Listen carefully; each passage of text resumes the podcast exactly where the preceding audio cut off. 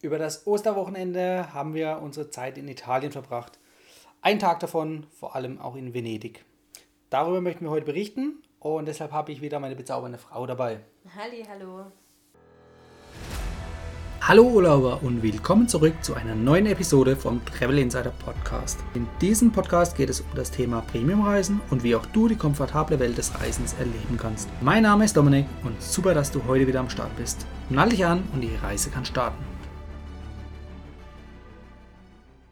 Wir hatten über Ostern ein äh, schönes, erholsames, kurzes Wochenende am Gardasee. Und da der Gardasee nicht weit entfernt von Venedig ist und ich schon lange nicht mehr dort war, haben wir gedacht, wir machen mal einen kleinen Ausflug nach Venedig und schauen uns die Stadt an. Das haben wir getan. Äh, die Fahrzeit war mit dem Auto, ich glaube, circa zwei Stunden, knapp, knapp Je unter zwei Verkehr, Stunden. genau. Ja.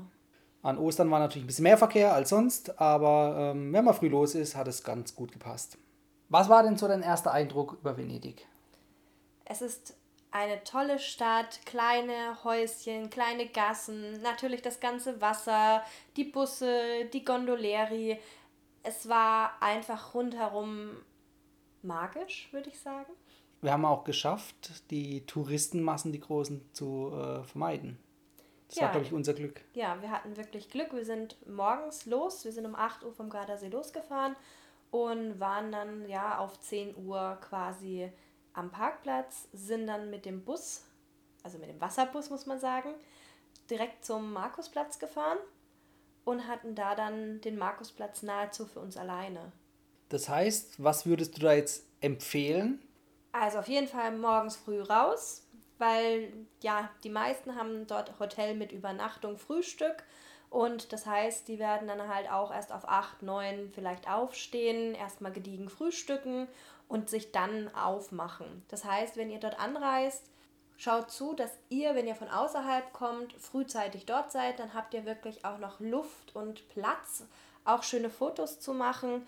Ich glaube, die Illusion, dass ihr auf der Rialto-Brücke alleine seid, die kann ich euch nehmen. Egal um wie viel Uhr ihr da wahrscheinlich vorbeifahrt oder vorbeikommt, wird die immer voll sein. Aber wie gesagt, wir waren um 10 Uhr, halb elf am Markusplatz und wir konnten uns wirklich noch frei bewegen und ja, war schön.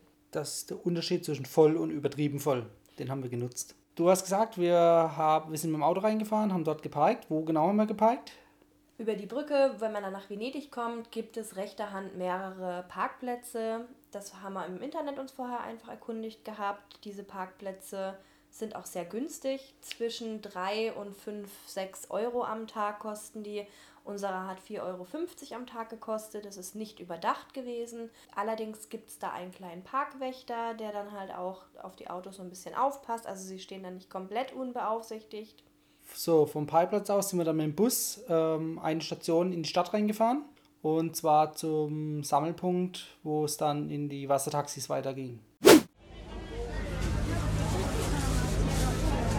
Da mangiare con le uova sono quelli.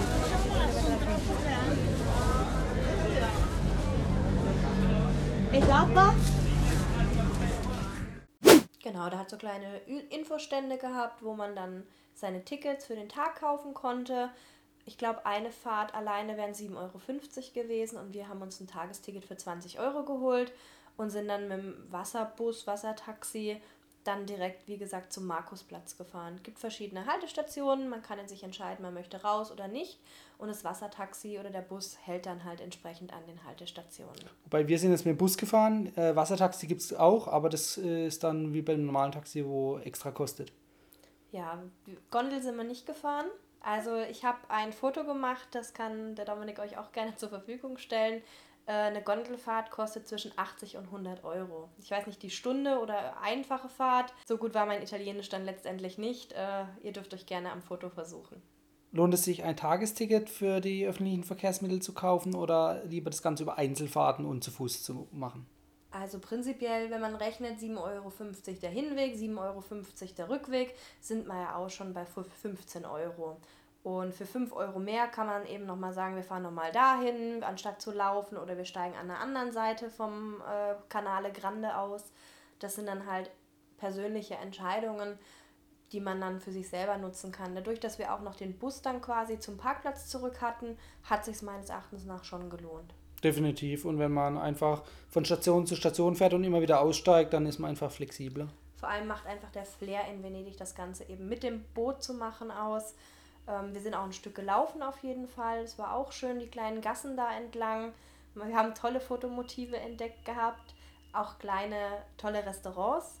Aber Venedig ist nicht Venedig, wenn man nicht mit dem Boot unterwegs gewesen ist. Und auch auf der Wasserstraße hat man ja gesehen, dass da relativ viel Verkehr war. Also die ganzen Wasserbusse, Wassertaxen, die ganzen äh, Anlieferungen zu den Hotels und Lebensmitteln ist ja alles über den Wasserweg gegangen. Ja, das liegt daran, weil Venedig hat ja kaum Straßen, wo überhaupt Autos oder irgendwas fahren kann. Wir haben auch ganz viele Menschen mit Sackkarren gesehen, die die Ware von A nach B transportiert haben, über die Brücken, über die Treppen hinweg. Also es war schon äh, sehr interessant. Ja, definitiv. Die haben sich den Platz verschafft, den sie benötigt haben. Was sollte man sich auf jeden Fall angeschaut haben? Du hast vorhin schon den Markusplatz genannt und auch die Rialto-Brücke. Eigentlich sind es schon so, glaube ich, die großen Hauptthemen, oder? Genau. Geht auf jeden Fall noch über die kleinen Märkte. Das ist auch ganz toll. Morgens haben sie frischen Fisch dann auch da, wo sie verkaufen. Wir waren ja auch eigentlich recht früh morgens da, aber ich glaube um halb zwölf war schon der halbe Markt mehr oder weniger leer. Da gab es dann lediglich noch so ähm, Gemüse, Obst, ein bisschen Fisch gab es auch, aber die Hälfte vom Markt hatte schon zusammengepackt gehabt. Ja, das ist, glaube ich, wie bei den heimischen Märkten bei uns. Ähm, samstags früh morgens geht's los und dann um 12 ist das schon längst wieder abgebaut. Aber es war auf jeden Fall sehr interessant zu sehen und die Gerüche und äh, ja, wie die Leute miteinander dann auch so ein bisschen gehandelt haben und alles. Dieses Flair einfach mitgemacht zu haben, war schon schön.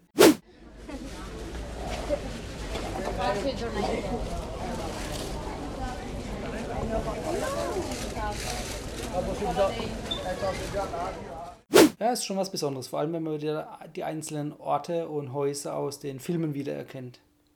Alles am Wasser auch entlang. Alles am Wasser entlang, genau.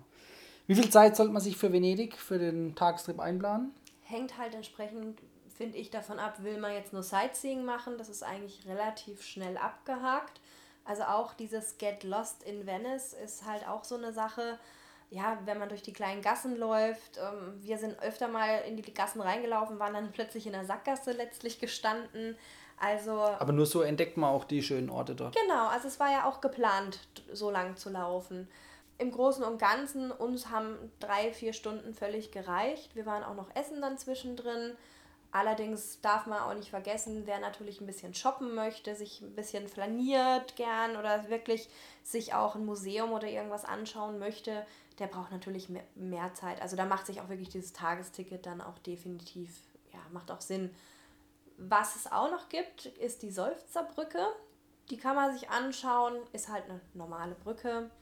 Ähm, normal, normal in Venedig. ja, fand ich jetzt nicht so spektakulär. Für mich war eher so wirklich dieses Gefühl, auf dem Markusplatz zu stehen, äh, den Dom, die Kathedrale, den großen Turm sich da anzuschauen.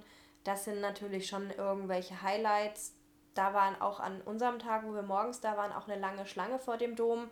Auch vor dem Aussichtspunkt oben, dem Turm, war eine lange Schlange. Das muss man sich dann halt eben überlegen, ob man das dann halt entsprechend machen möchte. Wann ist der beste Zeitpunkt, beziehungsweise nicht der beste Zeitpunkt, um nach Venedig zu gehen?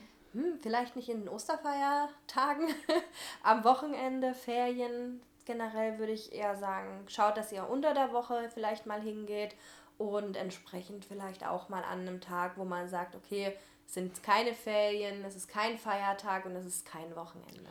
Und man sollte darauf achten, dass man vor den großen Kreuzfahrtschiffen dort ist. Also am besten an Tagen, wo keine dort sind oder gleich früh morgens, denn wenn die Kreuzfahrttouristen einfallen, dann ist Venedig schnell überflutet.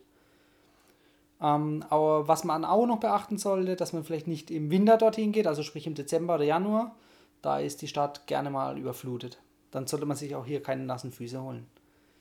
Man sollte halt beachten, dass eben ab der Mittagszeit, weil die meisten Touristen dann ausgeschlafen haben und das Frühstück auch schon beendet haben, dass da Venedig relativ voll wird. Also wenn ihr spät dran seid und außerhalb von Venedig erstmal nach Venedig kommen müsst, Thema Parkplatz kann eventuell je nach Zeit schon voll sein und es kann halt auch entsprechend sein, dass dann halt es auch gar keinen Spaß mehr macht, weil man sich einfach durch die kleinen Gassen drückt und die Taxen und Busse sind dann halt auch relativ überfüllt. Du hast gerade angesprochen, Parkplätze.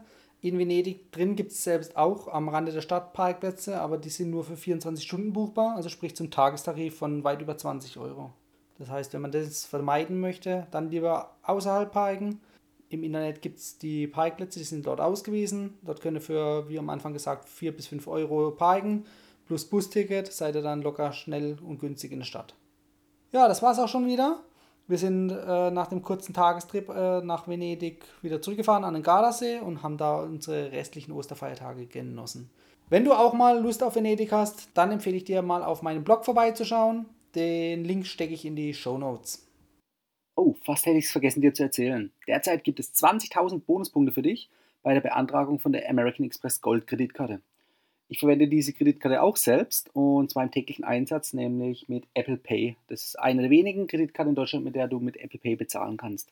Zusätzlich sammelst du auch noch über deinen Umsatz jede Menge Punkte, die dich der Business Class Monat für Monat ein Stückchen näher bringen. Und übrigens, die Karte ist in den ersten drei Monaten beitragsfrei. Ich packe dir gleich den Link noch in die Show Notes. Das war die heutige Folge beim Travel Insider Podcast. Vielen Dank, dass du heute wieder zugehört hast. Gib mir doch mal Rückmeldung, wie du die heutige Folge fandest. Hat dir diese Folge gefallen, dann abonniere den Podcast und erfahre mehr zum Thema bezahlbare Premiumreisen. Und hinterlasse mir eine 5-Sterne-Bewertung bei iTunes.